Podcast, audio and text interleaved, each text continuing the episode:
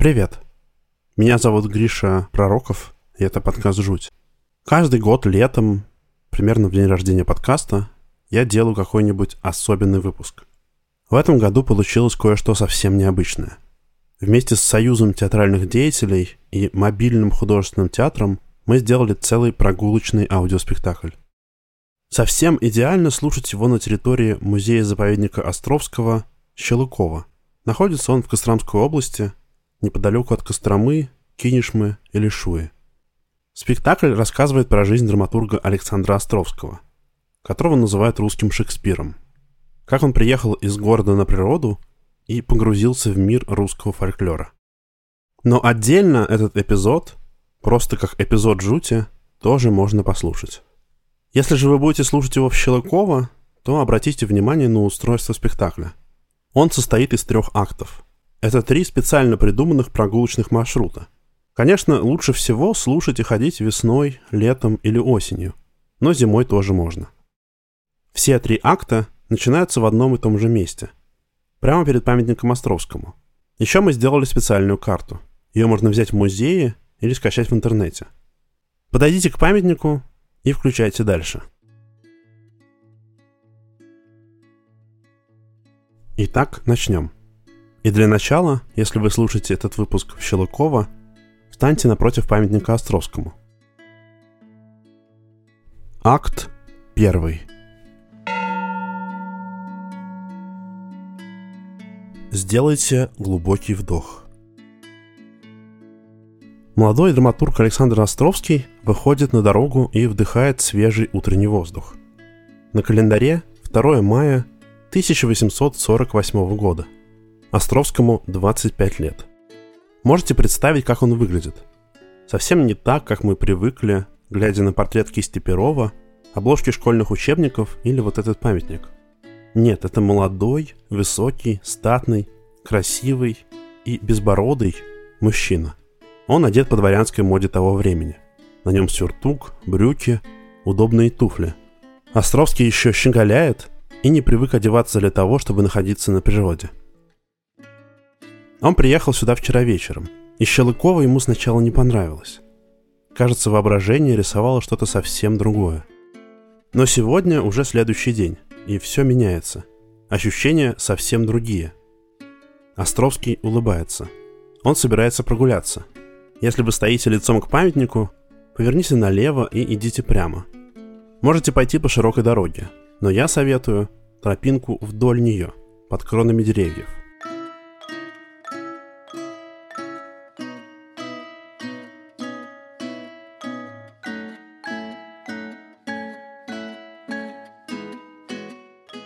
Сегодня путь от дома Островского в Москве до дома Островского в Щелыкове занимает примерно 6 часов – 4 часа поездом до Костромы и оттуда 2 часа на машине.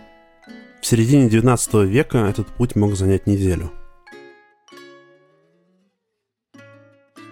По пути в Щелыково Островский делал заметки. Он выехал из Москвы 23 апреля.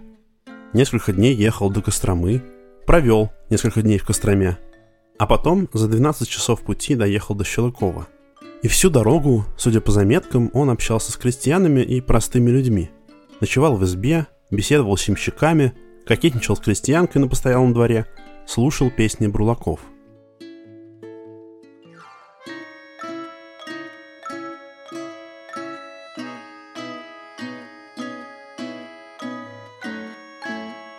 Я сказал, что когда Островский сюда приехал, ему тут пришлось не по душе. Но уже на следующий день он написал в дневнике такое. Места удивительные. Дичи – пропасть. Щелукова мне вчера не показалось. Вероятно, потому, что я построил себе прежде в воображении свое Щелыкова. Сегодня я рассмотрел его. И настоящее Щелыкова настолько лучше воображаемого, насколько природа лучше мечты. Мы не знаем, что именно представлял себе Островский, но можно предположить, что, как это часто бывает, фантазия рисует для человека одну картину природы, а реальность оказывается другой –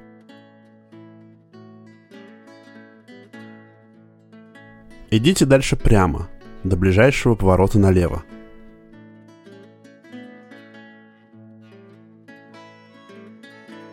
Хочу, чтобы вы представили расположение духа, в котором Островский идет среди этой природы. Он воодушевлен. Он под впечатлением. Он, по сути, городской юноша. Почти всю свою жизнь Островский провел в Замоскворечье, где и родился. Отучился в гимназии, немного проучился на юридическом факультете, откуда отчислился. И тут в Щелыково, в имении, которое купил его отец, он сталкивается с природой, местами необузданной, дикой, которая бывает как будто только на картинах художников и воображении поэтов. Думаю, это очень понятное состояние и для нас с вами сегодня. Сейчас городской человек оторван от природы. И был оторван уже в 19 веке. А когда-то она играла для людей самую важную роль. Кормила, одевала. Мы были ее детьми. И боготворили природу.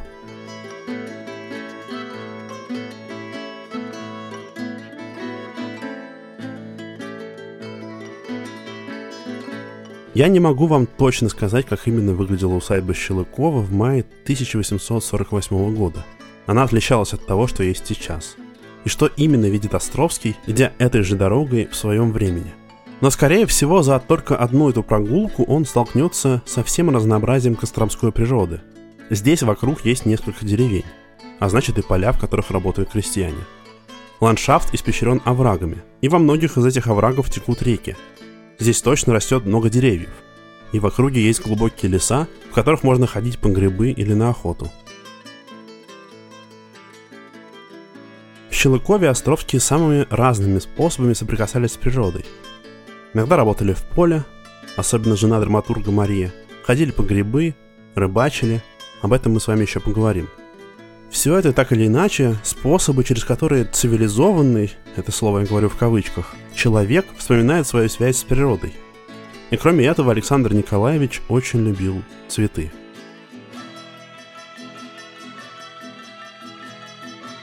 В Щелыкове он устроил богатое цветочное хозяйство.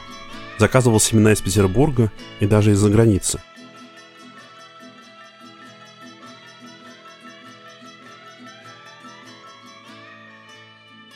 Несмотря на то, что в Щелыкове работал садовник, сам Островский тоже много уделял внимания цветам и сажал их.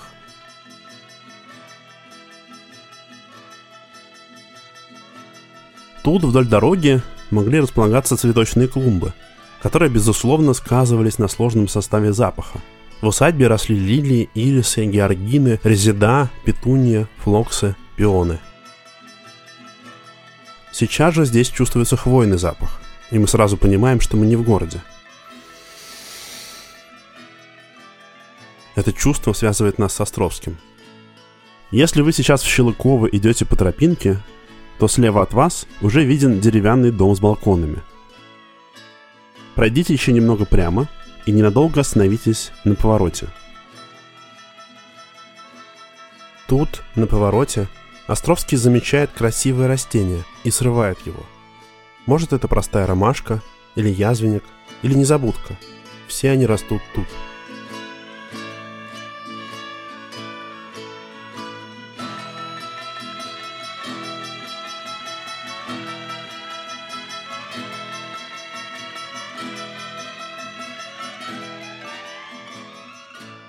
Поверните налево и идите вперед по дороге, ведущей к голубому дому.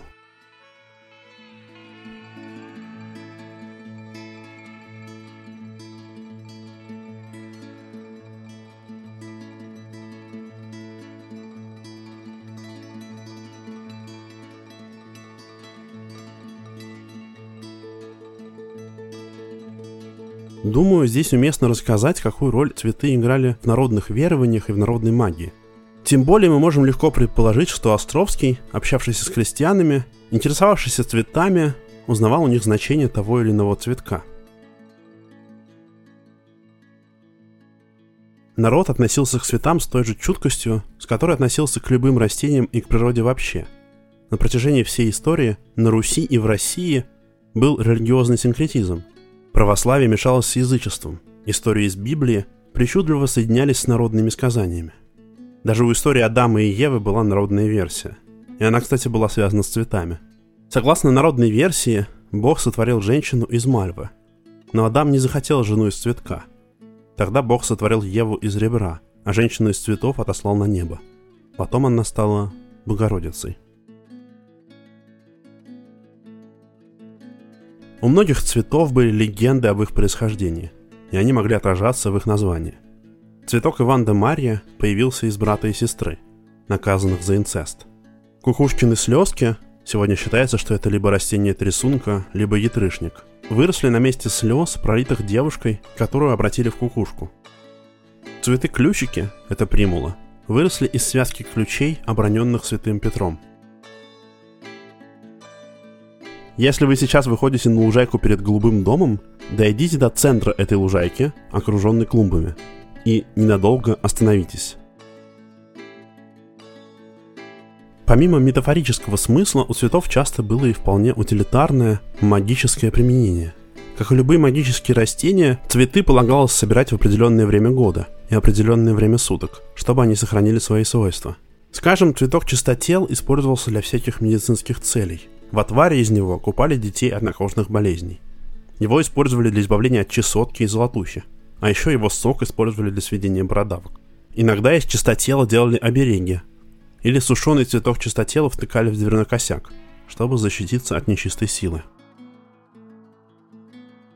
Или, например, такой неприметный для нас сегодня цветок, как ромашка, тоже был магическим. Из него, например, делали обереги, и тут играла роль, что считалось, что нечисти сложно сосчитать лепестки. Она отвлечется и не станет вредить человеку. Ну, вы наверняка знаете традиционное русское гадание, когда надо отрывать лепестки ромашки и приговаривать «любит, не любит». Тут отголоском слышны очень древние магические практики, потому что выбранное наугад количество предметов, которое потом оказывается четным или нечетным, старый гадательный прием. И при гаданиях действительно часто что-нибудь приговаривают – Давайте попробуем погадать. Если вы сейчас рядом с голубым домом, загадайте вопрос с двумя возможными вариантами ответа. А теперь посчитайте количество шагов до порога голубого дома впереди. А если вы сейчас не в Щелыково, то можете погадать на количестве зерен гречки в одной столовой ложке. Или количестве машин, которые проедут мимо вас за 15 секунд. Главное, чтобы число оказалось четным или нечетным. Будем считать, что четное это нет, а нечетное — это да.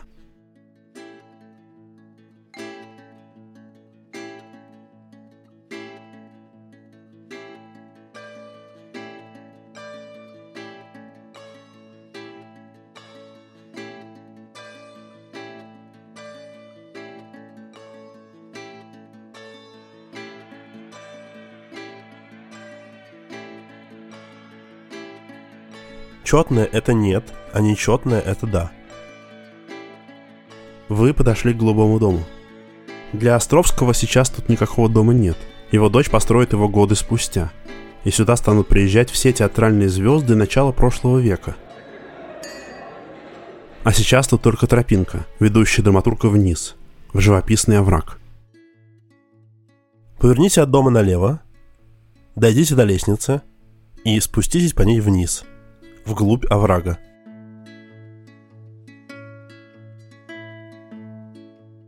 Островский тоже спускается по тропинке во враг.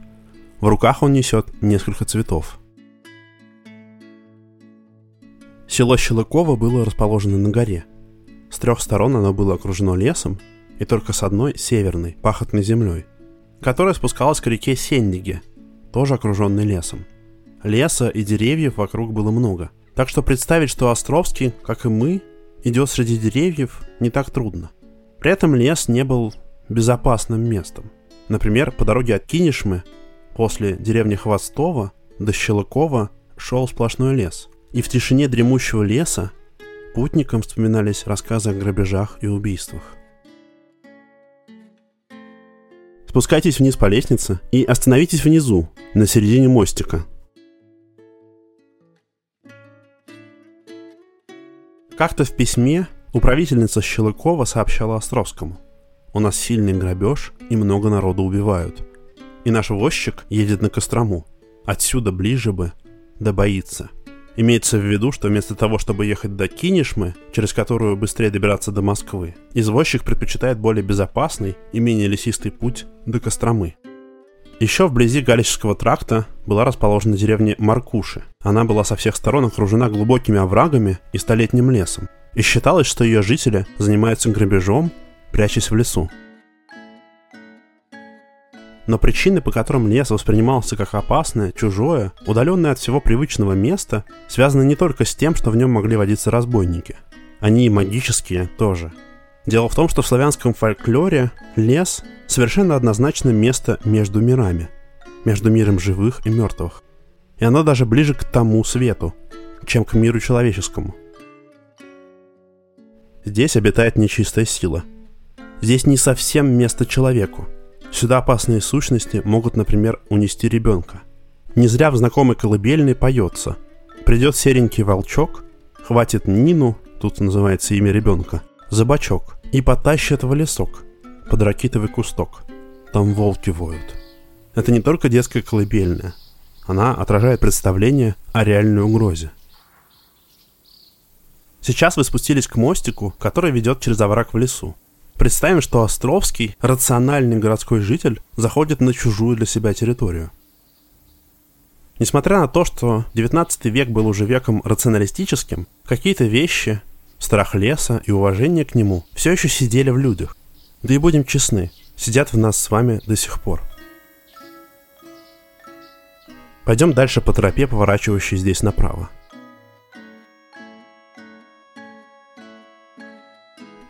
Вот «Быличка», так называется история о встречах с нечистой силой, записанная в Костромской области. В одной деревне с раннего утра муж и жена ушли на работу. Им не на кого было оставить маленького ребенка, и они взяли его с собой.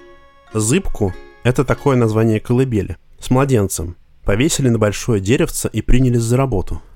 Заплачет ребенок, мать пойдет, покормит, покачает и опять работает.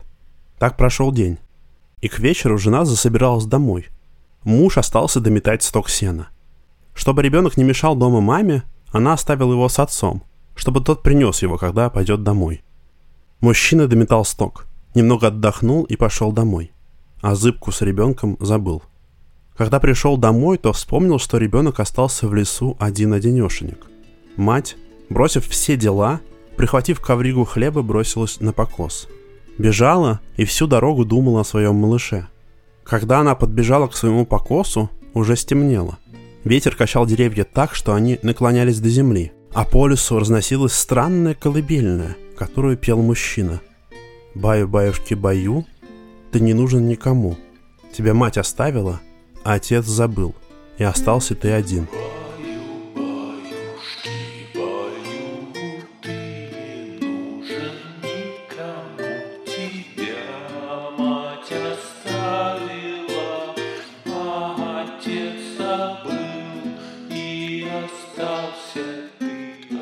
На развилке идите правее, вниз, к небольшой реке впереди.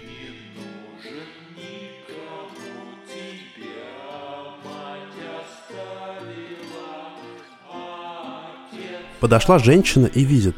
Зыбку качает старичок, который выглядит довольно странно. Косматый, со строконечной головой, большой бородой, опирается старичок на посох, а посохом ему служит елочка.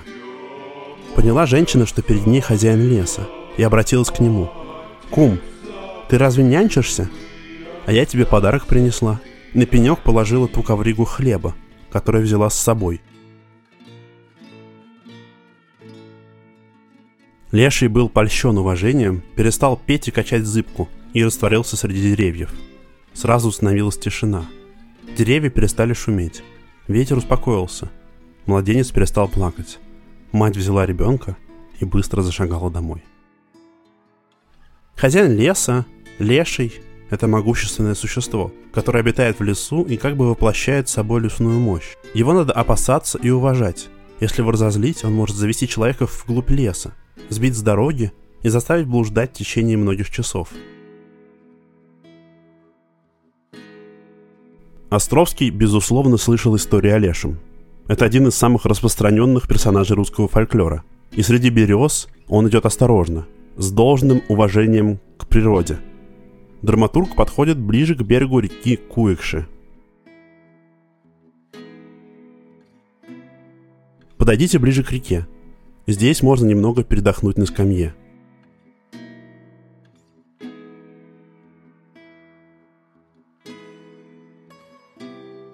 Островский очень любил рыбачить. Не только в Щелукове, еще до него – Отправляясь из Москвы в какое-либо путешествие, он на всякий случай прихватывал удочки. Но здесь этот способ взаимодействия с природой для него окончательно стал любимым. Ведь в Щелыкове условия для этого были идеальные. Через Щелыково и окрестности протекали три речки, и в двух из них, Мере и Коекше, по словам старожилов, рыбы было видимо-невидимо. Вода, реки, озера, пруды – не менее важное природное пространство для народа, чем лес.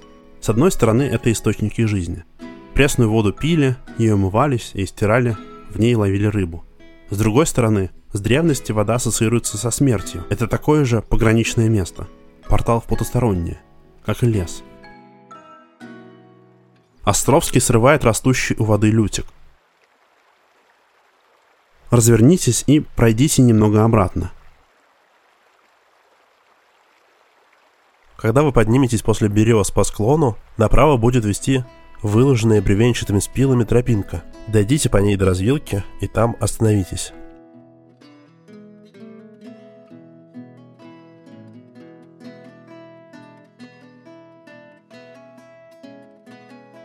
В Щелыково Островский будет приезжать каждый год. На лето с женой и детьми. Иногда здесь будет гостить брат. С родителями у Островских непростая история – Отец был требовательным, ждал от сыновей карьерных свершений и не скрывал своего разочарования. Когда старший сын сначала ушел из института, затем невыгодно женился и в конце концов стал заниматься театром. Общение отца и сына практически прекратилось. Мать умерла рано, когда будущему драматургу было 8 лет. Умирая в своей постели дома, она благословила сына, перекрестив церковным образком. Наказала оставаться за старшего и жить мирно – Выходит буквально, как в колыбельной Лешего. Мать оставила, а отец забыл. В воде тоже обитает опасное существо. Это водяной. Он представитель Нижнего мира, стихии смерти. И он отвечает за утопленников, чья жизнь прервалась до срока. Это самые опасные мертвецы. Водяному требовалось приносить жертвы.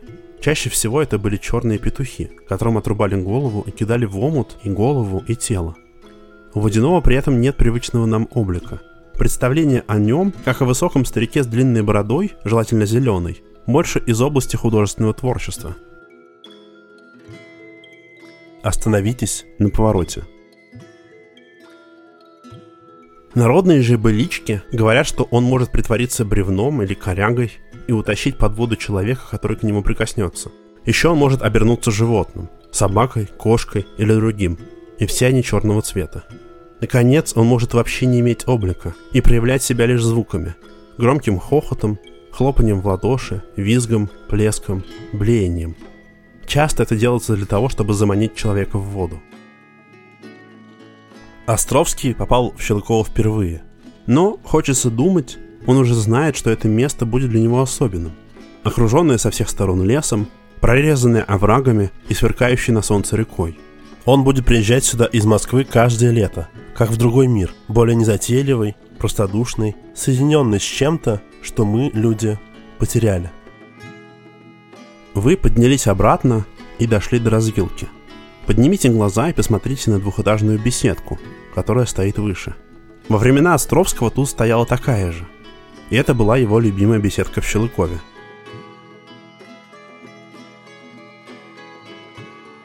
Однако пока что ее там нет. И наверняка Островский подумал, что неплохо бы там наверху построить беседку. пошел дальше, направо по тропинке. Идите направо и вы. Пройдя через небольшой мостик, вы выйдете на развилку, по которой можно пойти направо в сторону реки, налево вглубь оврага или вперед, поднимающийся вверх тропинки. Вам нужно вперед. Здесь нетрудно заблудиться, поэтому советую свериться с картой. Вам нужно прямо, по тропинке наверх из оврага.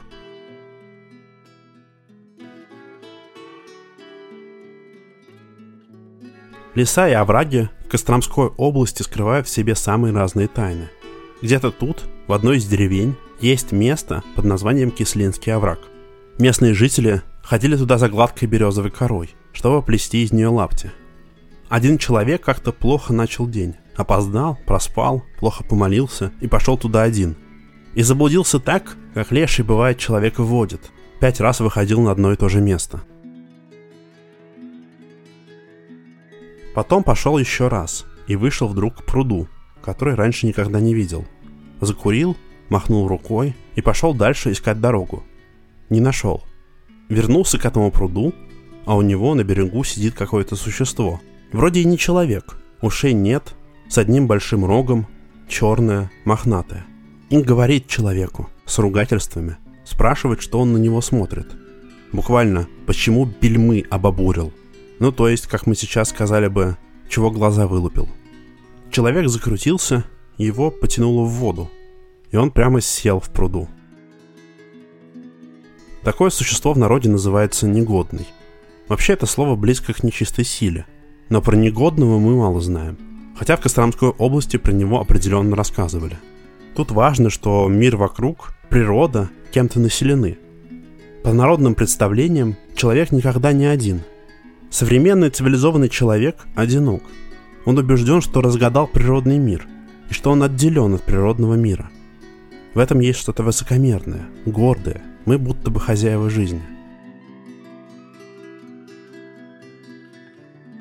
Молодой Островский поднимается из оврага на просторную поляну. Он идет с пучком цветов в руках. Идите дальше по тропинке, которая поворачивает здесь направо. Вообразим, и нам тут даже не понадобится большого художественного допущения. Он всегда писал о природе Щелыкова с благоговением и восторгом. Вообразим, как местная природа на него влияет. Городского человека, привыкшего к мостовым и домам замутского речи, она должна смирять. Напоминать, что есть что-то больше и сильнее нас – в конце концов, истории про Лешего или Негодного или любую другую лесную нечисть можно воспринимать как история про величие природы. Победителями в этих историях так или иначе выходят люди, которые смиряются, проявляют уважение, склоняют голову перед природой. Вы подошли к мостику, который ведет к дому Островских. Пройдите по нему и обойдите дом слева. Этот деревянный усадебный дом стоит тут уже и в 1848 году. Его построили при предыдущих хозяевах усадьбы, Кутузовых. Дом нравится Островскому, и он позже запишет в своих заметках, что дом удивительно хорош как снаружи оригинальностью архитектуры, так и внутри удобством помещений. Когда обойдете дом слева, ненадолго встаньте напротив ближайшего входа. Тут нам вообразить гуляющего Островского должно быть совсем легко – из всего, что есть в Щелыкове, деревянный усадебный дом самый старый и действительно сохранился из того времени.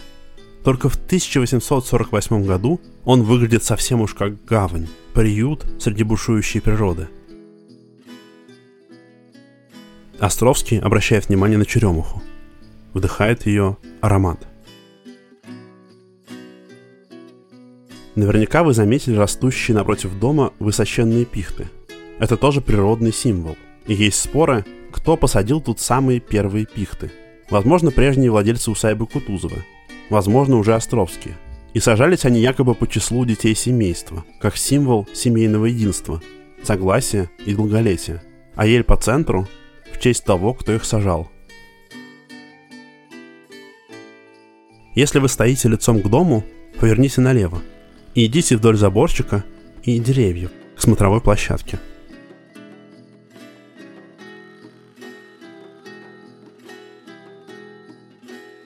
Александр Островский идет по вершине холма и, скорее всего, видит чуть меньше деревьев, чем вы. С холма, на котором стоит дом в Щелыкове, открывается впечатляющий вид на приусадебные земли. И лес тут еще не такой густой, каким он стал теперь.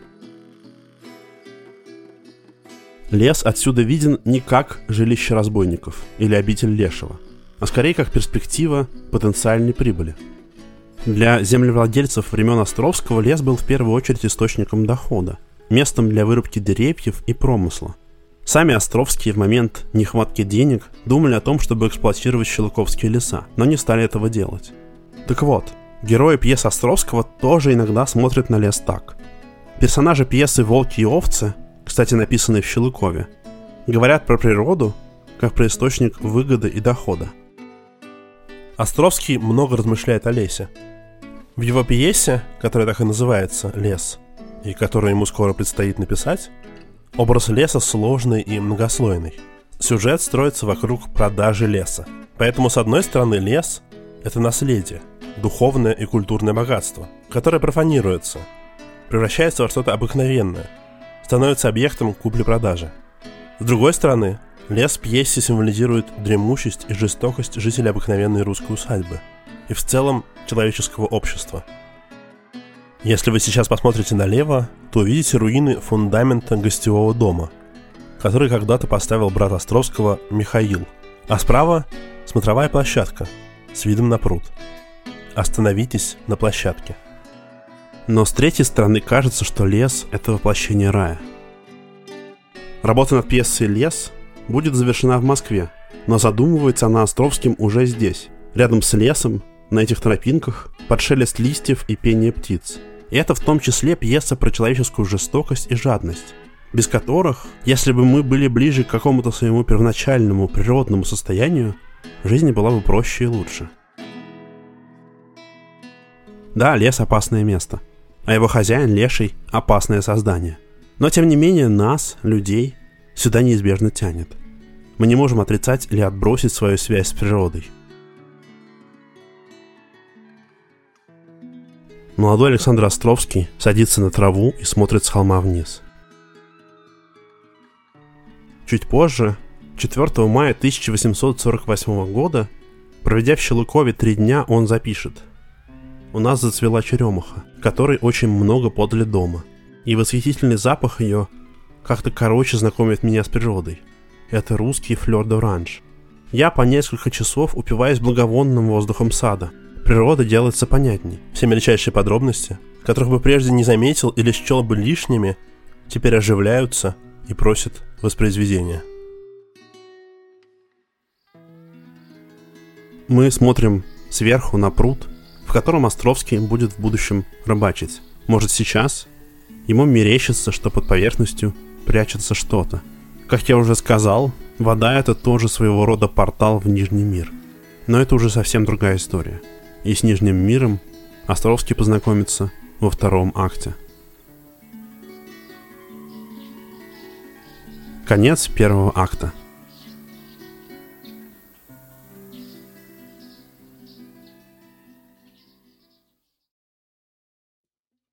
Акт 2. Вы снова у памятника Островскому.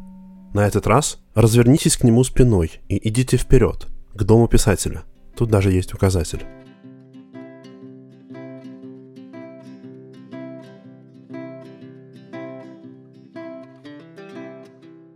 Прошло почти 20 лет. 11 июня 1867 года. Островский отметит в дневнике этот день как воскресенье, Ерилин день. Отец драматурга, Николай Островский, умер. Щелыкова постепенно пришло в запустение. И, наконец, Александр Николаевич вместе с братом выкупили это имение у своей мачехи. Теперь и усадьба, и земля вокруг нее принадлежат им. Пройдите через ворота, обогните пихты, а потом проходите через калитку справа от дома. За домом есть длинная лестница вниз. Дойдите до лестницы, и там остановитесь.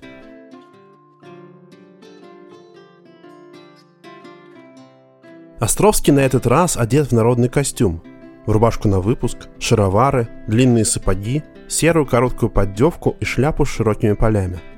Приехав в Щелыково, он снял с себя городской костюм и облачился в деревенский. И он часто теперь делает так, приезжая сюда. Он не спеша идет в сторону места, которое называется Ключевой Лог – а потом еще будет называться Ерилиной долиной. Там местные жители справляют Ерилин день. Это праздник, который приходится на период Троицы, то есть на середину июня, и включает в себя целый ряд ритуальных бесчинств, главное из которых – погребение куклы Ерилы. Ерила тут выступает как божество плодородия, которое состарилось и утратило свою силу, и его необходимо похоронить, сжечь, чтобы он возродился с новой мощью – Пройдите через калитку справа от дома. Обойдите дом и остановитесь у лестницы.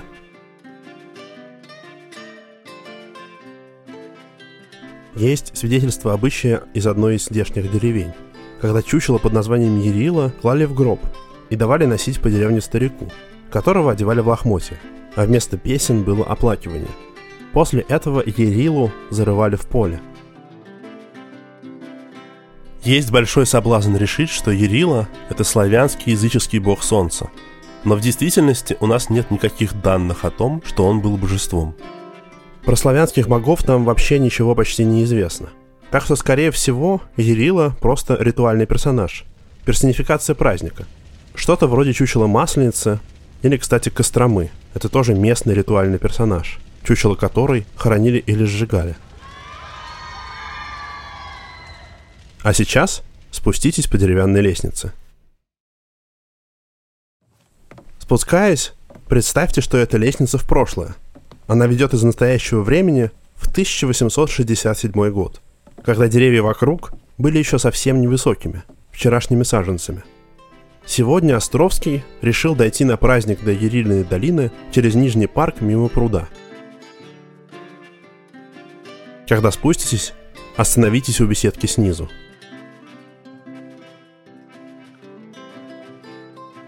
Праздник Кирилла – это еще и праздник аграрного цикла. Еще один важный способ, через который крестьяне и люди низших сословий чувствовали связь с природой. А городские жители, более высокие сословия, дворяне и отчасти купцы, теряли ее. Жизнь крестьянина строилась вокруг посева и жатвы, и ключевые природные точки года отмечались праздниками. Причем в традиции русского синкретизма традиции смешения православия с язычеством эти древние языческие аграрные праздники соединялись с праздниками церковными. Зимние колядки соединились с Рождеством. А Покров, например, был праздником на стыке осени и зимы. Вот и Ерилин день совпадал с периодом Троицы. Во всем этом не было какого-то противоречия, тайного смысла. Русские люди были православными христианами и искренне верили в Бога. В случае с синкретизмом одна составляющая не перечеркивает другую – с того момента, как Островский с братом купили Щелыкова, он ходил на Ерилин день каждый год. И поэтому, возможно, чуть больше чувствовал связь с народом и природой. Вы спустились к одной из беседок Щелыкова. Вообще, при жизни писателя тут их было еще больше. Поверните налево и идите вперед по природной тропе, через деревья и поля. Дойдите до небольшого деревянного мостика и там остановитесь.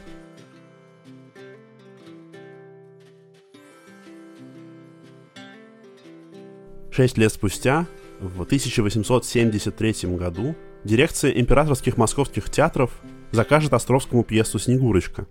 Малый театр закроют на ремонт. Драматические спектакли, вопреки обыкновению, станут показывать на сцене Большого. И появится идея создать спектакль «Феерию», в которой примут участие все три театральные группы – драматическая, оперная и балетная. С такой задачей обратятся к Островскому – Островский возьмет за основу народную сказку «Девочка-снегурочка», которая существовала в обработке Афанасьева, и использует накопленные знания о фольклоре и народном быте. Несмотря на то, что пьеса у Островского получится яркой, сказочной, фантастической, в ее основу на самом деле ляжет мистический и жуткий сюжет. Дело в том, что «Снегурочка» — это история про нежить. Народный сюжет такой – Бездетные старик и старуха делают себе девочку из снега. Она оживает. Но, разумеется, остается снежной, то есть нежитью. Ее присутствие в нашем мире опасно. Оно нарушает естественный ход вещей. Народный сюжет ушел в детский фольклор. В нем мотив опасности Снегурочки скорее пропал. Но зато он вернулся у Островского. У Островского Снегурочка – дочь Мороза и Весны Красны, которая хочет жить в человеческом мире – среди племени берендеев. Берендеи поклоняются богу Ериле, солнцу. Как видите, Островский тоже обратился к модной в 19 веке интерпретации, что Ерила это не просто образ, а полноценный языческий бог. Но Ерила гневается на людей и скрывает свой лик. Снегурочка милая и добрая, но не умеет любить. За ней сначала ухаживает пастух Лель, потом торговый гость Мизгирь, который ради нее бросает свою невесту Купаву – вы подошли к мостику. Перейдите по нему и идите дальше прямо. Когда вы дойдете до небольшого пруда, остановитесь. Купава жалуется царю Берендею, что Мизгирь ее бросил из-за Снегурочки, и тот думает изгнать Мизгиря, но видит Снегурочку и сам становится поражен ее красотой. Когда он слышит, что Снегурочка не знает, что такое любовь, то понимает, на что разгневался Ярила. И объявляет указ. Кто внушит Снегурочке любовь, тот получит ее в жены. Многие пытаются ее добиться, в том числе и Мизгирь. А вот Лель выбирает своей невестой Купаву. Снегурочка просит мать Весну научить ее любить, и та отдает ей свой венок. Все складывается. Снегурочка влюбляется в Мизгиря, но вскоре растаивает на солнце – Народная логика в пьесе очень четкая. Снегурочка – нежить. Ей не место среди людей. Она становится открытым каналом в мир смерти, который необходимо перекрыть. И поэтому конец пьесы, где снежная дева тает, это в аутентичной системе представления о мире не что иное, как хэппи-энд. Сейчас вы оказались напротив пруда и островка, с которого Островский ловил рыбу. На нем, кстати, тоже стояла беседка – Давайте остановимся и постоим немного. Популярный драматург, автор злободневных комедий о современности, стоит здесь и смотрит на воду. И как будто ему померещился кто-то на островке. Кто-то совсем не современный и не злободневный. Островский зажмурился на мгновение. Попробуйте зажмуриться на несколько секунд.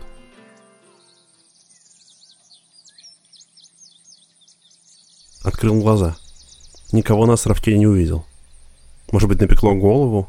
Пощурился на солнце, отер пот со лба и пошел дальше. Идите дальше, по узкой тропинке к кустам и деревьям. Тропинка ведет все время прямо, к автомобильной дороге. Нечисть, нежить, мертвецы, приходящие в наш мир – это нарушение миропорядка. По народным представлениям у природы, в широком смысле природы, есть порядок – есть то, как вещи должны быть устроены. В космическом значении у людей, растений и животных есть свои места и роли. Когда в наш мир проникает что-то сверхъестественное, оно этот порядок нарушает. Здесь, в Костромской области, есть история о приходящих живым людям мертвецах, и Островский их, безусловно, слышал от крестьян. Один из распространенных сюжетов – это когда к жене приходит ее умерший муж – вот есть записанная быличка про женщину по имени Ираида Прозорова, которая жила в одной из деревень области. У нее умер муж, и она сильно по нему горевала. Соседи стали обращать внимание, что у нее горит свет по ночам, даже очень поздно. Когда заходили в гости, видели, что кипит самовар, а у нее на столе две чашки, две ложки, две вилки, хотя живет она одна. Спросили, зачем это. Она честно ответила, что придет Яков, ее муж – но вот только он своими визитами стал доводить ее так, что Ираида и сама стала не рада. Она пыталась защититься, ставила стулья как баррикады, но мертвец их вынимал и звал с ним пить чай. Тогда ей посоветовали лечь на печь, ведь на ней изображены кресты. Мертвец разбушевался. Пол трещал, он выломал весь пол, но печку не тронул. Впрочем, все равно как-то сумел добраться до Ираиды и удушил ее. Продолжайте идти дальше прямо. Дойдите до автомобильной дороги и там остановитесь. Это важный аспект мифологического сознания, который можно еще почувствовать вдали от города. В местах вроде Щелыкова. Мир в нем един, неделим. Ничто не пропадает просто так. И все связано между собой. Просвещенный городской человек мыслит мир как раздробленный на отдельные индивидуальности. Традиционный же взгляд в первую очередь видит взаимосвязи – у Островского в пьесах просвещенное европейское мышление часто сталкивается с более традиционным, как бы невежественным, но в действительности благочестивым и великодушным. Скажем, герои пьесы «Не в своей сане не садись» поделены строго на положительных и отрицательных.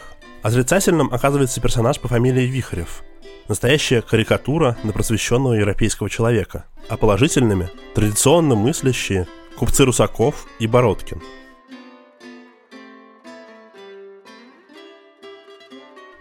Сейчас вы поднялись немного вверх. Тут, возможно, висят качели между двумя деревьями. Отсюда можно уйти в поле, но вам нужно идти дальше по той же тропе, что вы и шли.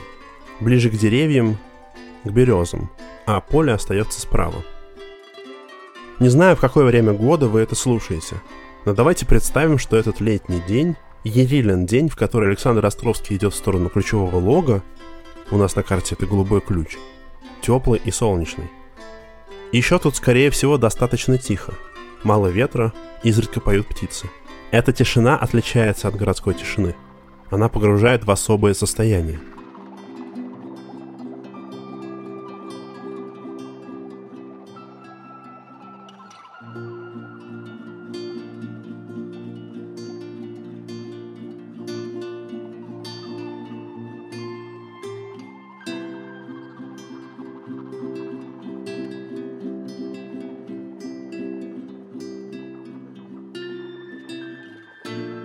Островский высматривает цветы. Замечает и срывает цветок мальвы. Это важный для летних гуляний цветок. Незамужние девушки, желая привлечь жениха, вплетали его себе в венок.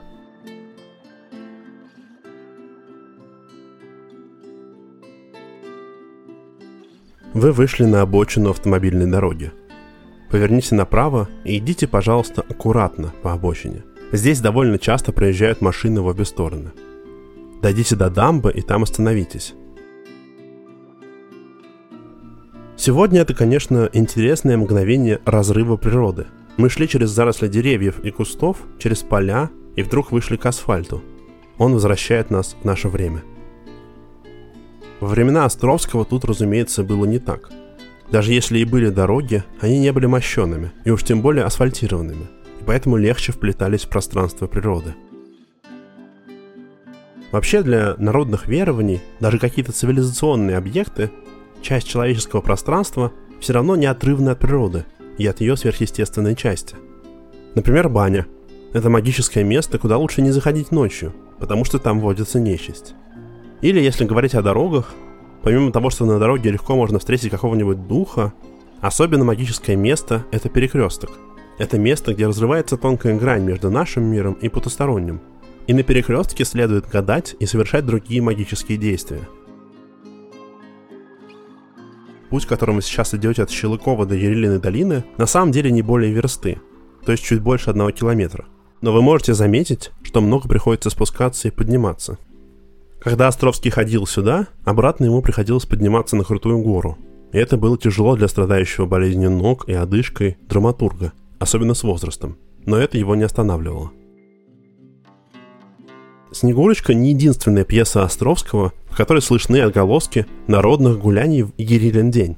Несколько лет спустя после «Снегурочки» он писал в Щелыкове пьесу «Волки и овцы» про вдову Купавину, чьими угодьями мечтают завладеть разные недоброжелатели.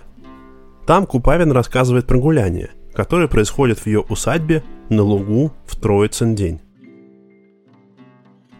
Вы дошли до дамбы – Тут нужно пройти через бетонный мост и свернуть с автомобильной дороги налево, в лес. И дальше уже идти все время прямо по тропинке. До ключа.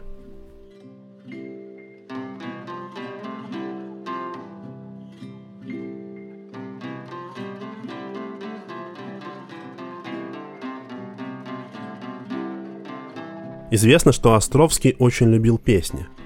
Говорят даже, что возлюбленных он выбирал в том числе за их голос – про его последнюю жену, актрису Марию Васильевну, современники говорили, что на сцене играет она не очень хорошо. Зато поет восхитительно.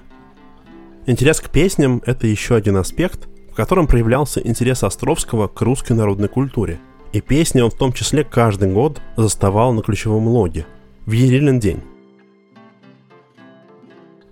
Островский записывал песни, когда еще жил в Москве – но Щелыкова, удаленная от фабрик, заводов, светской жизни, сохранила нетронутыми старинные песни. Иногда он приходил на народные гуляния, иногда даже специально собирал крестьян из окрестных деревень и просил водить хороводы и петь, и записывал их песни в тетрадку. Народные песни, в конце концов, часто попадали в текст самих пьес Островского –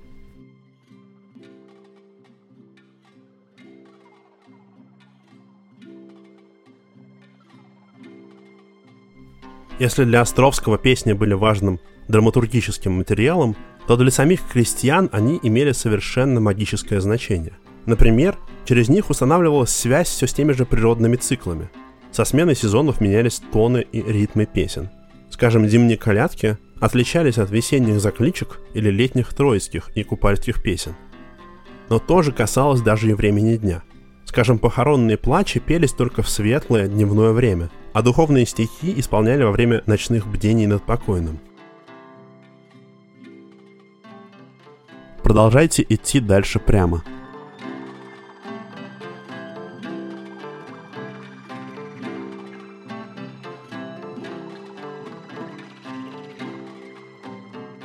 Но и буквально магическая сила у пения и поющего голоса тоже есть. Энергия поющего голоса ассоциировалась с жизненной силой, и пение было способом передать эту жизненную силу.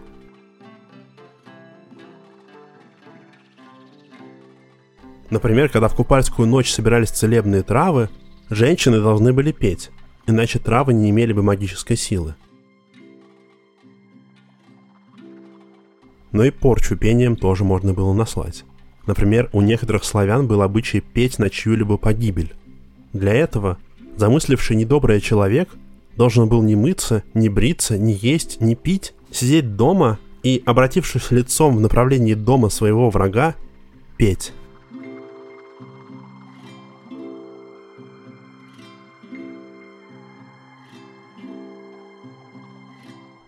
Островский идет среди деревьев, в сторону Ирилиной долины.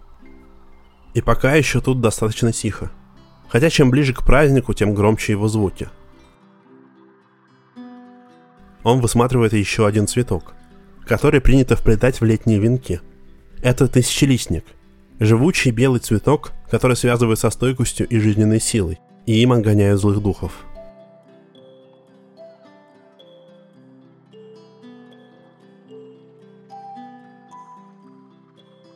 Интересно, что в рамках синкретизма образ Ерилы символа плодородия, перерождения, летнего рубежа года смешался с образом святого Георгия. Георгий Победоносец – один из самых почитаемых православных святых. Но в то время как его церковный образ – это образ змееборца и христолюбивого воина, в народе он трансформировался в скотовода и землепашца, хозяина земли, покровителя скота, который открывает полевые работы. Островский приближается к Кириллиной долине. Или ключевому логу, как это место записано в бумагах. В 1867 году тут еще меньше зарослей и поляна больше. И уже издалека видно праздник. Слышатся песни, игры и хороводы. Человеческие голоса.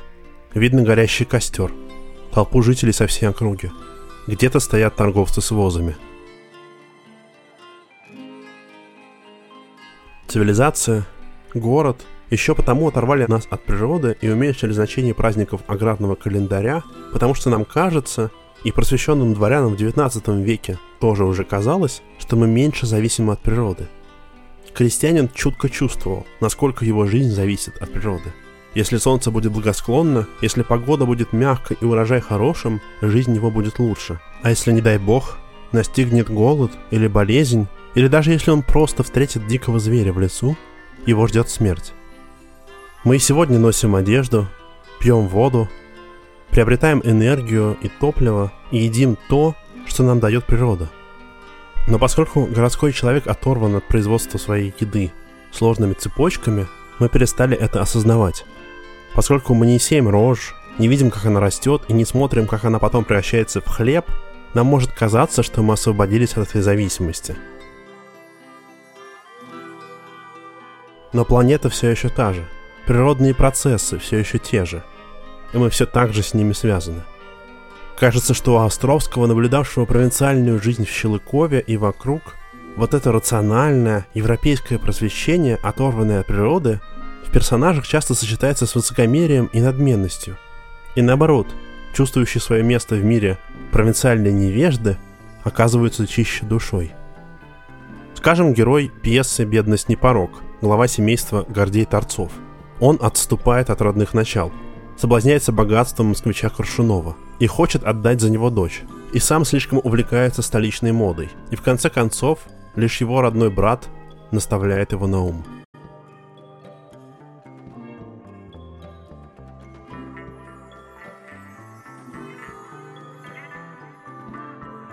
Подойдите к голубому ключику –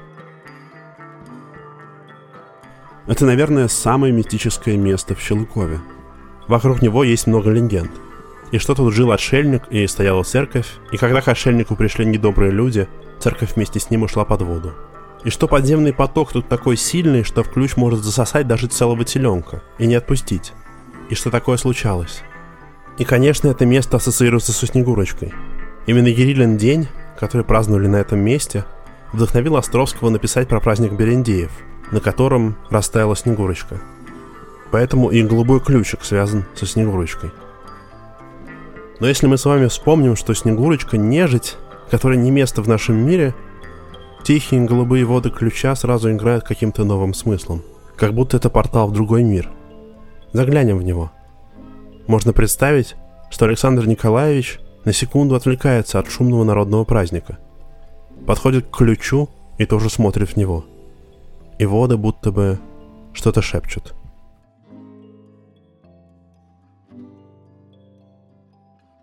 Конец второго акта.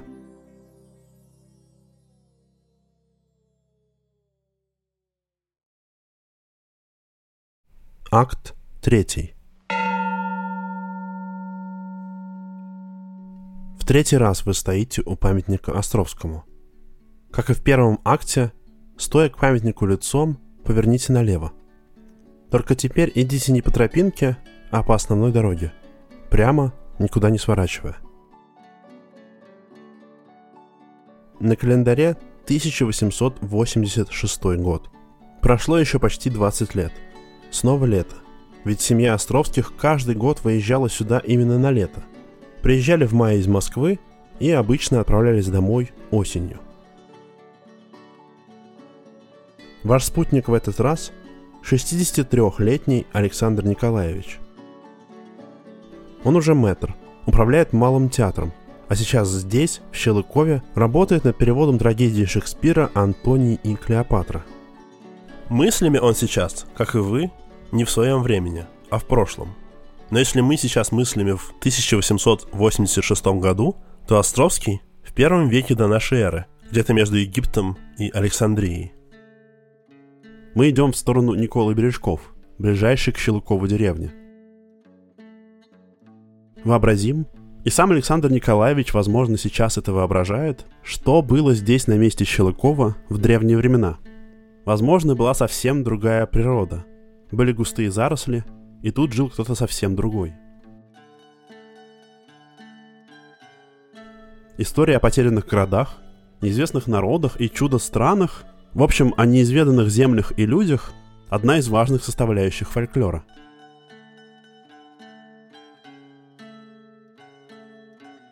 Такие истории есть и в Костромской области. И в пьесах Островского они тоже нашли воплощение. Во-первых, в «Грозе» жители Калинова получают информацию об окружающем мире от бродячих странников, и странница Феклуша рассказывает о народе людей с пёсими головами. Во-вторых, действие Снегурочки происходит в земле Берендеев, и у русского народа есть легенды и предания о Берендееве царстве. Здесь, в Щелыкове, истории о неизвестных землях тоже звучали. В Костромском Поволжье есть предание о древнем пропавшем городе Чувиль, который стоял ниже города Плеса по течению Волги, то есть как раз будто бы на юге от Щелыкова. Считается, что Чувиль пал во время монголо-татарского ига, и с тех пор местные жители натыкаются в лесу на останки городища и даже на глубокие колодцы. Только среди городища бродят навьи – души умерших предков. Говорят, что местность эта и лес называются городина, и места считаются тяжелыми. Из-за пропавшего города тут нельзя селиться, поэтому вокруг нет деревень и поселений. Но также в рассказах о пропавших народах Костромского края трудно не углядеть сохранившиеся в коллективной памяти воспоминания о том, что когда-то эту землю населяли другие люди. До прихода русских, славян, здесь жили финно-угорские племена. В первую очередь марийцы и меря. От них остались лишь названия рек и лесных урочищ, например, притоков Волги. Сунжа, Колдома, Шохна. Протекающая в Щелыкове Куехша тоже финно-угорский топоним. Про народ Меря хочется рассказать отдельно.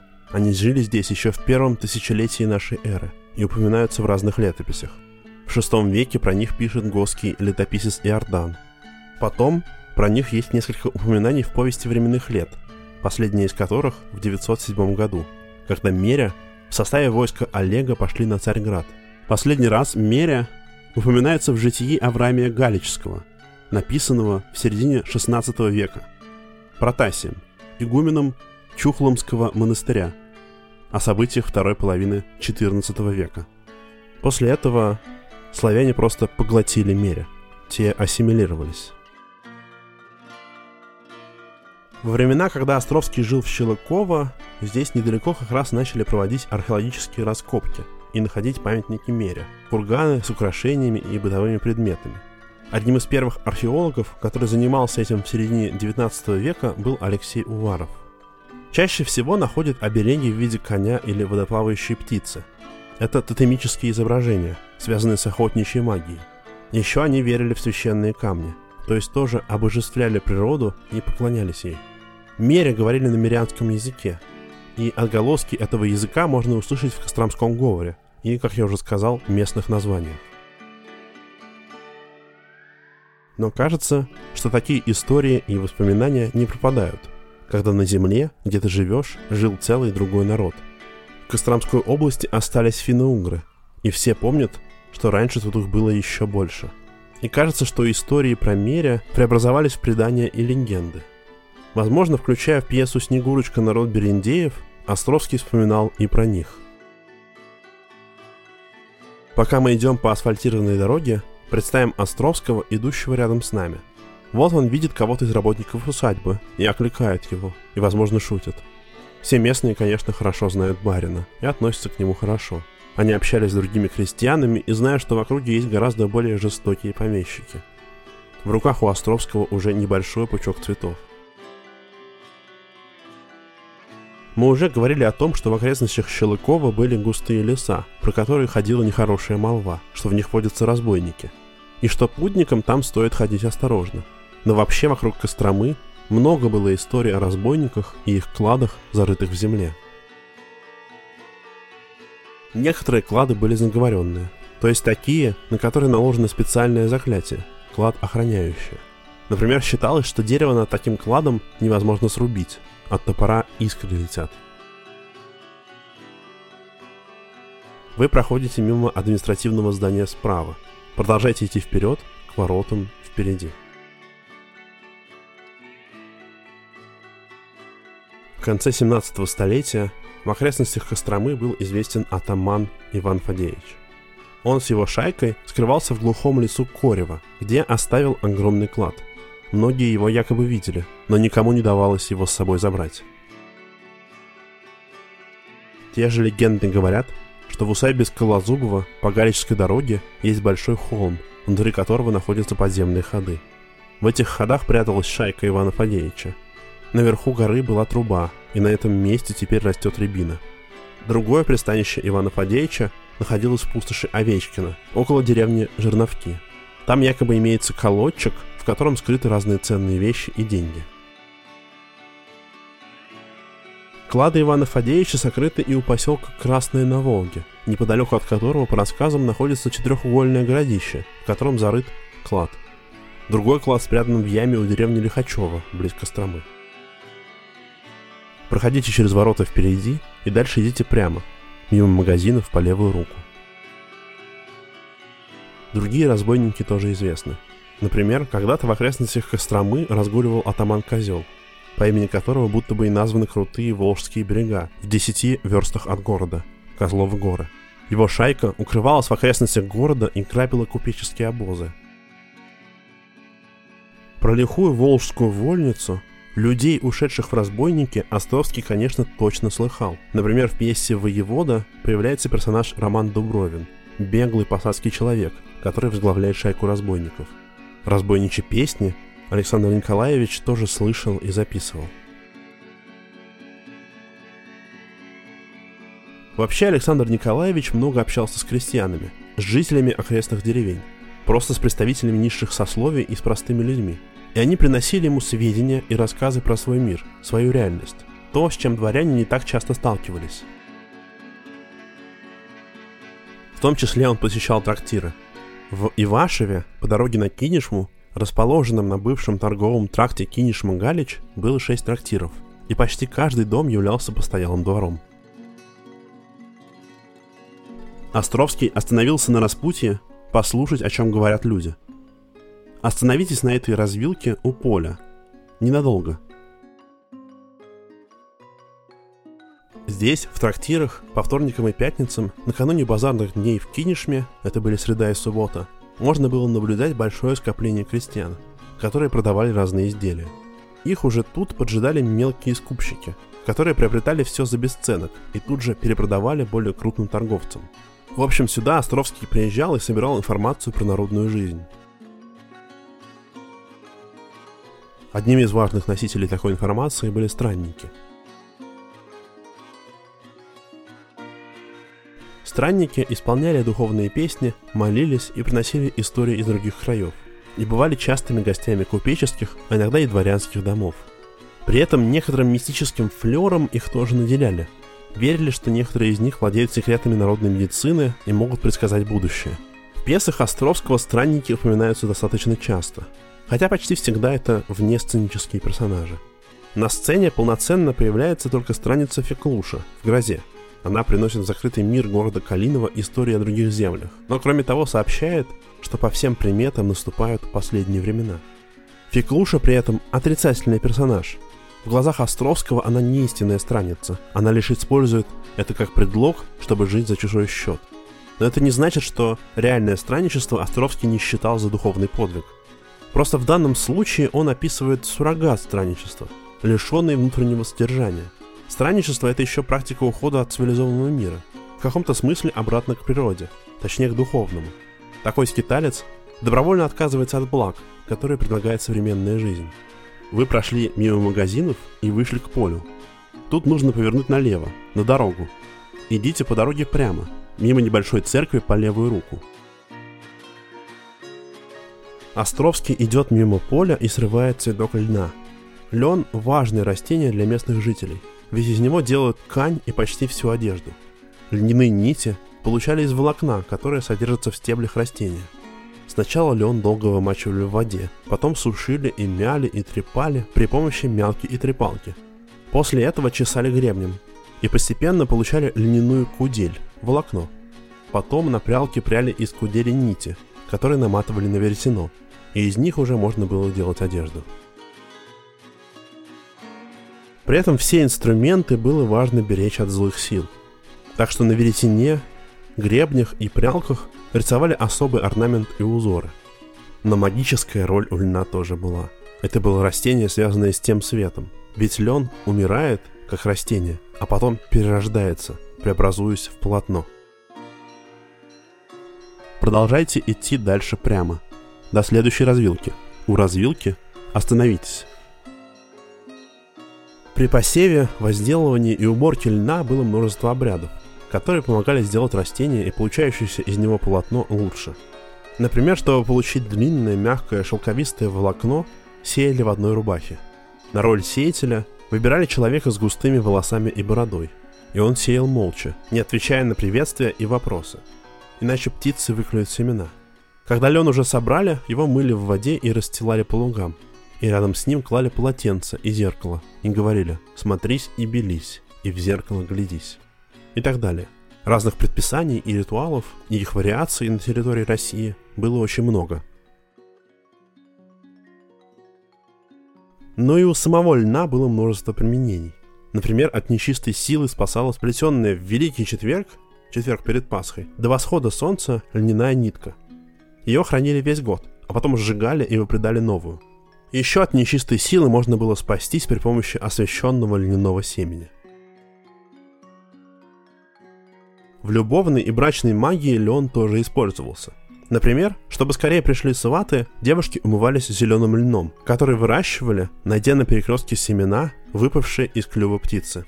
Еще обсыпали кровать льняным семенем, приглашая суженого прийти лен собирать. А еще лен или льняное полотно, и тут слышится эхо меря – относили в качестве дара к почитаемым камням, которым приписывали целебную силу. Вы сейчас дошли до развилки. Тут есть указатель на Никола бережки. по нему нужно повернуть направо.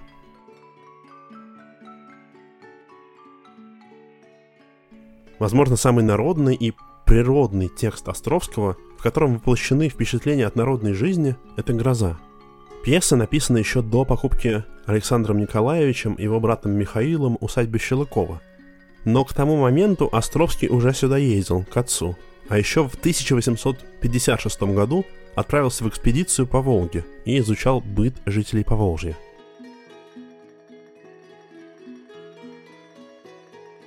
Напомню вам сюжет. Главную героиню, Катерину, выдают замуж за Тихона Кабанова. В семейство, где царит домострой, и Катерина становится подневольной. Она влюбляется в молодого человека по имени Борис. Они начинают тайно встречаться. Но потом Катерина богобоязненно признается мужу в измене, и при этом присутствует его мать. Жизнь молодой женщины становится совсем невыносимой. В конце концов Борис уезжает в Сибирь, а Катерина совершает самоубийство, бросаясь в Волгу.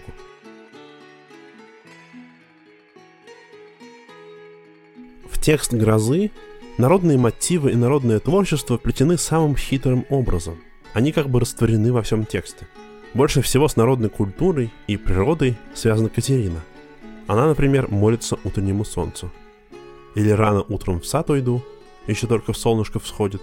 Упаду на колено, молюсь и плачу.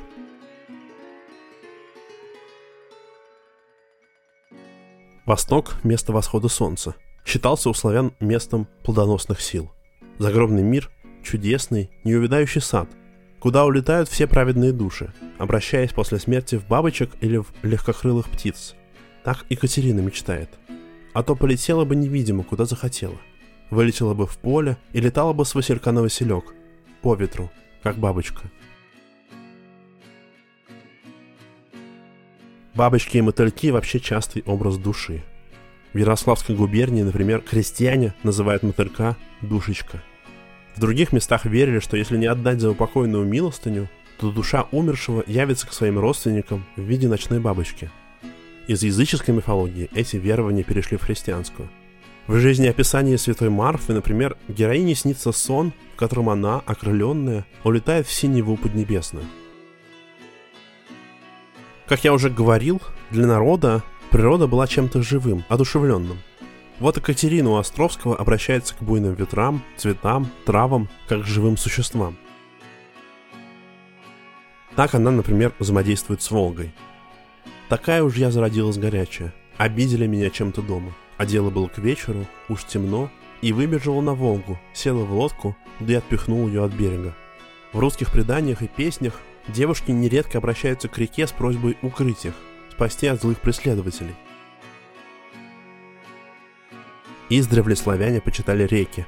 Верили, что они текут в конец белого света, туда, где солнце поднимается из моря, в страну правды и добра. Кстати, чучело Егерилы тоже иногда пускали по Волге в долбленные лодочки – так что порыв Катерины искать защиты у Волги – это уход от неправды и зла в страну света и добра.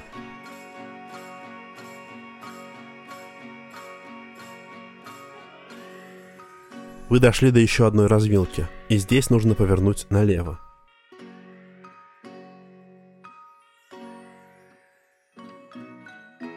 Островский продолжает идти в сторону Никола Бережков. И то тут, то там срывает щелоковские цветы – который и после 20 с лишним лет, и это считая только время, что усадьба полноправно принадлежит ему и его брату, продолжает его восхищать.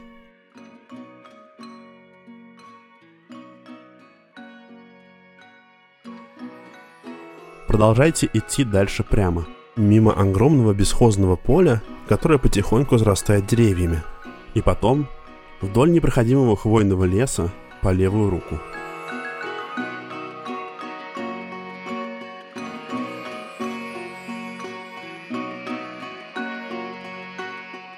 Символы из народных песен и народной поэзии Островский в «Грозе» тоже активно использовал. Частым образом изображающим человека были птицы. Лебедь – девушка, невеста, утка – жена, кукушка – тоскующая женщина и так далее. Отсюда стремление Екатерины полететь и превратиться в птицу. Отчего люди не летают как птицы? Знаешь, мне иногда кажется, что я птица. Еще птица – это символ воли и свободы. Ведь она, в отличие от человека, может улететь в небо. Я жила, ни о чем не тужила, точно птичка на воле. Говорит Катерина о том, как она жила до замужества. Все это образы, взятые из народных песен. Вообще весь сюжет трагедии – это сюжет народной песни. Ведь в судьбе Катерины угадываются героини народных песен. Непокорная молодая сноха, отданная за немилого, чушь чуженина чужедальную сторонушку, что ни сахаром посыпано, ни медом полито. Горькая доля женщины в чужой семье под властью свекрови об этом часто пелось в песнях. Гроза тоже важный народный и природный образ. Богобоязненная чистая Екатерина при помощи грозы определяет свое наказание. Она не пугает ее. Это напоминание об ответственности человека перед чем-то большим. Гроза – символ наказания за грех, но также символ очищения и покаяния души. Пройдя через духовные испытания, героиня очищается, покидая греховный мир. Тут есть мотив святости – Существовало поверье, что человек, в которого ударила молния, святой. Еще после смерти Катерина как бы сохраняет свои качества. И это тоже отличает святого человека от простого смертного. Она и мертвая, как живая. Так о ней говорит один из безымянных персонажей, слопившихся вокруг тела. А точно, ребята, как живая. Только на виске маленькая ранка. И одна только, как есть одна, капелька крови. Героиня умирает удивительно. Ее смерть – это последняя вспышка радости и беззаветной любви к деревьям, птицам, цветам и травам. Смерть преодолевается верой в неисчерпаемую творческую силу природы. Не гиенна огненная, а лучистый солнечный свет. Весеннее обновление ждут Катерину за гробом. Монолог Катерины о могиле – тоже сплошные метафоры. Народные песни о смерти девушки или женщины, пострадавшей от лютой свекрови, несут в себе скрытую веру народа в бессмертие – Человек после смерти превращается в дерево, растущее на его могиле, или птицу, вьющую гнездо в его ветвях, или цветок. В русской народной сказке о Снежевиночке есть предание о переходе души в камышовую тростиночку и розовый цветок. Слова самой Катерины. В могиле лучше. Под деревцем могилушка. Как хорошо. Солнышко ее греет, дождичком ее мочит. Весной на ней травка вырастает, мягкая такая – Птицы прилетят на дерево, будут петь, детей выведут, цветочки расцветут, желтенькие, красненькие, голубенькие. Всякие-всякие. Так тихо, так хорошо.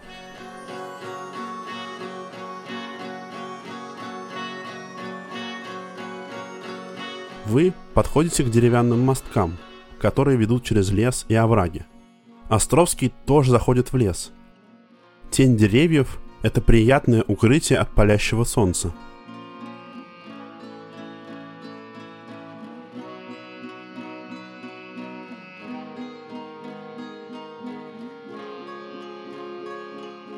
В лесу, кстати, тоже растут цветы. Например, медуница, ландыши и колокольчики.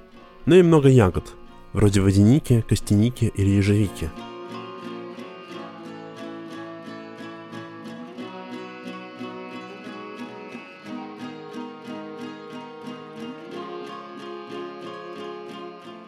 На самом деле, в той среде, в которой Островский проводил время в Щелыково, никакого противоречия между язычеством и христианством не было – Природа и вообще мир – творение Бога, а то, какие силы и существа его населяют, это уже детали. До принятия христианства на Руси существовал огромный слой сложных верований, в том числе связанных с природой, и христианство их не отменило. Оно просто потеснило и впитало старых богов, старые праздники. А низшая демонология, то есть представление о домовых, леших, водяных, и вовсе осталась нетронутой. И кажется, что в живой народной духовности, которая напрямую взаимодействует с этим миром, не отворачивается от него, Островский мог видеть даже больше истины.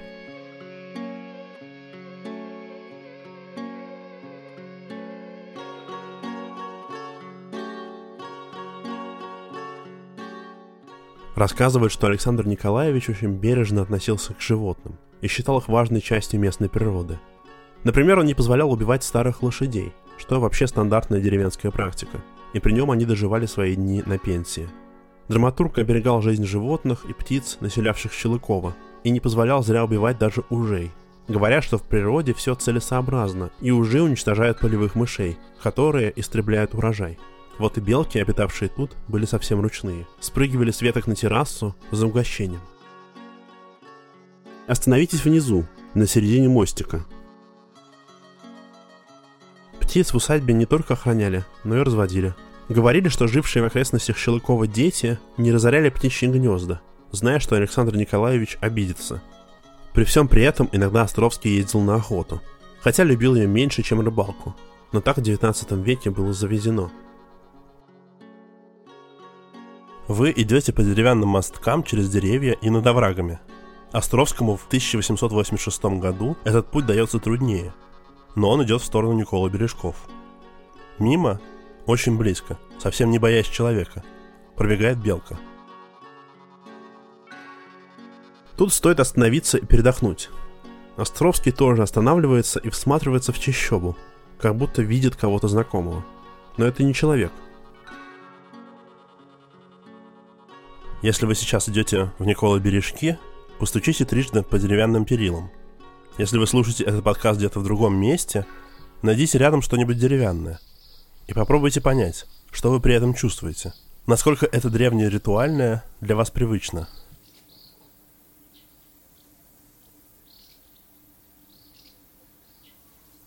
Островский стучит трижды о дерево рядом и трижды плюет через плечо. Этот кто-то исчезает из видимости. Островский усмехается и идет дальше. Идите и вы. За долгие годы, что Островский проводил летние месяцы в Щелыкове, он обзавелся здесь большим количеством друзей и приятелей. Драматург общался с местными жителями, вел с крестьянами беседы на Щелыковской мельнице, на маслобойне, во время своих прогулок в поле, в лесу, расхаживая по ближайшим деревням и селам, сидя с удочкой на реке. Например, непременным спутником Островского по рыбной ловле был дьячок церкви Никола на бережках по фамилии Зернов. У него был громогласный голос, и Островские всей семьей ходили слушать его в церковь. Но сам Александр Николаевич, по рассказам крестьян, церковь посещал редко, зато ловил рыбу с дьячком. Еще Островский удил на мельнице, близ деревни Родово, с местным писарем Ивашевской волости Виссарионом Верховским. Там на горе стояли, красиво раскинувшись, три сосны. Под ними Верховский и Островский встречались, спускались вниз под гору и ловили рыбу.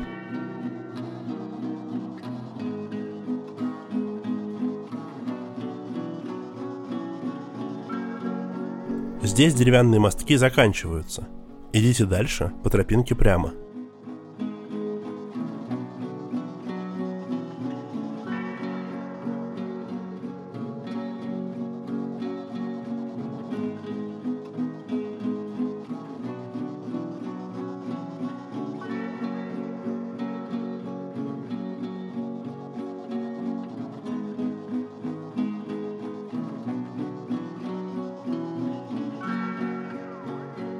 Но главным знакомством Островского в Щелыкове был Иван Соболев. Это был деревенский мастер, бывший крепостной крестьянин помещиков Патракеевых. В 1861 году с отменой крепостного права Иван Соболев отказался от земельного надела, поселился в деревне Бережки, обучился столярному ремеслу и стал резчиком по дереву. В том числе он ремонтировал и делал церковные иконостасы. Иван Соболев ходил работать далеко за пределы Костромской области – в те времена ремесленники вообще часто были путешествующие. Они ходили по разным местам и предлагали свои услуги. И в том числе поэтому Островскому с Соболевым всегда было о чем поговорить. И они проводили часы за беседой.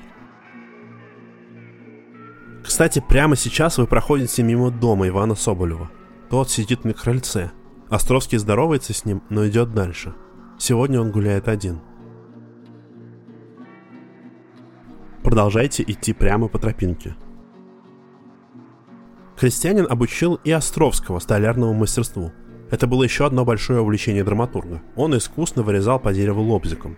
У него был станок, а позже в гостевом доме его брата Михаила была обустроена мастерская. В работе с деревом тоже сохранились, пускай ослабевшие, онколоски древних отношений с природой.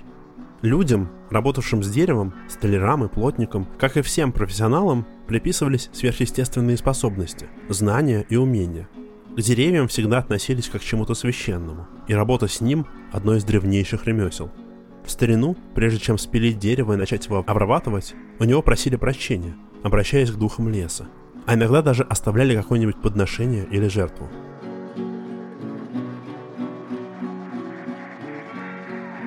И конечно, в узорах, которые вырезали по дереву, остались древние символы. Пусть они утратили свои первоначальные очертания, языческие образы в них еще можно увидеть. Например, такая простая вещь, как наличник. Их можно увидеть и здесь, на домах в Щелыково и Никола Бережках. Почти все наличники изображают космос, мировой порядок. Сверху – восточное, полуденное и западное солнце, то есть восход, полдень и закат. Снизу – ночное солнце и головы ящеров. Это подземное божество. То есть даже работая по дереву, Островский соприкасался с народными представлениями о мире и природе. Сейчас мы с вами увидим Белоснежную Никольскую церковь. Она осталась в том же виде, в котором ее видела семья Островских. Никольская церковь в Никола-Бережках построена в конце 17 века при предыдущих владельцах усадьбы – Кутузовых. Остановитесь ненадолго. Есть легенда, связанная с ее постройкой. Рассказывают, как Федор Михайлович Кутузов во время русско-турецкой войны получил задание высадиться в главе десанта на одном из греческих островов и выбить оттуда турок. Когда корабль с десантом вышел в открытое море, внезапно разразился страшный шторм. Кутузов, боясь погибнуть в морской пучине, стал горячо молиться святителю Николаю, покровителю мореплавателей и путешественников, и дал обет, что если останется жить, то воздвигнет храм его честь в своем родном имении. Кутузов остался жив и после окончания войны, вернувшись в Щелыково, исполнил свой обет.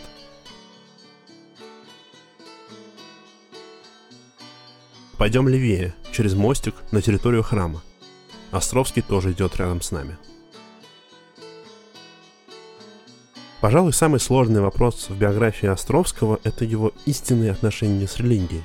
В какой-то момент, после написания пьесы «Свои люди сочтемся», по жалобам московского купечества и по личному распоряжению Николая I Островский был отдан под надзор полиции.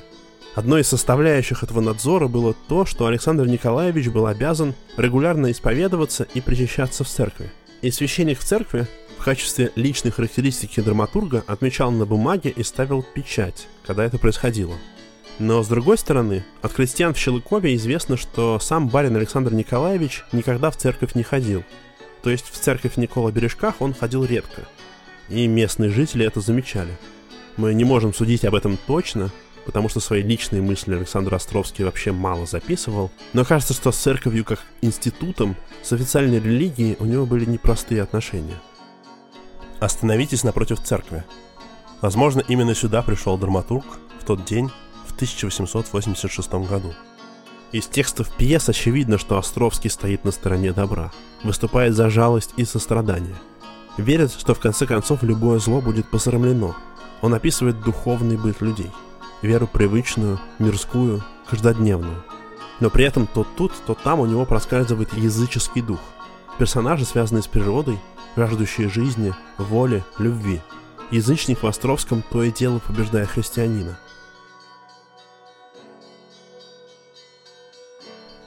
Подойдите к могиле Александра Островского.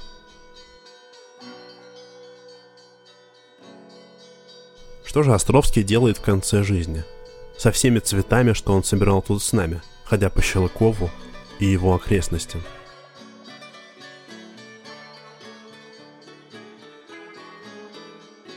Вы у могилы Островского, на церковном кладбище у храма во имя святителя Николая Чудотворца – Рядом лежит его отец, жена Мария Васильевна и дочь Мария Шателен.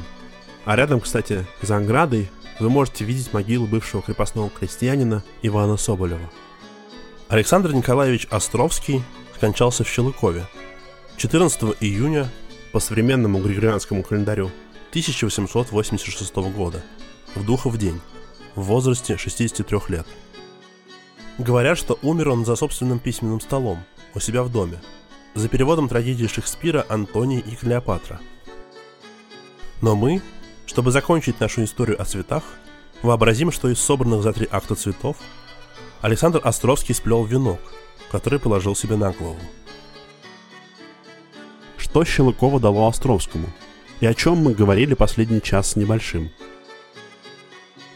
Городской человек оторван от природы – Александр Николаевич Островский родился и рос в московском Замоскворечье, но попав в Щелыково, сильнейше впечатлился местной природой и жизнью крестьян. Впечатлился настолько, что доходило до смешного. Чем дольше он тут проводил времени, тем с большим восторгом отзывался о Щелыкове. Говорил, что Костромская губерния – одна из лучших губерний в России. Гроза, говорил, бывает красивее, чем в Альпах. Однажды, гуляя по имению, подошел со знакомым к какому-то ручейку и сказал «Посмотрите, какова река, настоящий Ниагарский водопад». Относительно чистоты воздуха, климата и почвы Островский говорил, что не находил ничего подобного ни в какой другой губернии. В итоге этот восторг воплотился в духовное понимание природы и нашей с ней связи. Мы можем сколько угодно мыслить себя прогрессивными людьми. Думать, что живем в эпоху научно-технического прогресса, как, кстати, думали люди в 19 веке. Но есть вещи, которые сидят в людях с древнейших времен и никуда не деваются. Мы все еще помним и чувствуем, как разворачивается календарный аграрный цикл, как сеется, всходит и умирает все в природе. Мы все еще знаем, что лес требует особого уважения, а вода таит в себе как дары, так и опасности. И бушующая природа Костромской области хорошо нам об этом напоминает. Спасибо, что послушали. Этот прогулочный аудиоспектакль подготовлен при поддержке Союза театральных деятелей и при участии команды мобильного художественного театра. Над выпуском работали композитор Женя Куковеров, звукорежиссер Таисия Пешкова, художница Катя Касьяненко. Над картой также работала Саша Королева. Промо спектакля Анна Мяленко. Продюсер Анастасия Никитина. Куратор проекта Алексей Киселев. И я, автор текста и на этот раз драматург аудиоспектакля Гриша Пророков.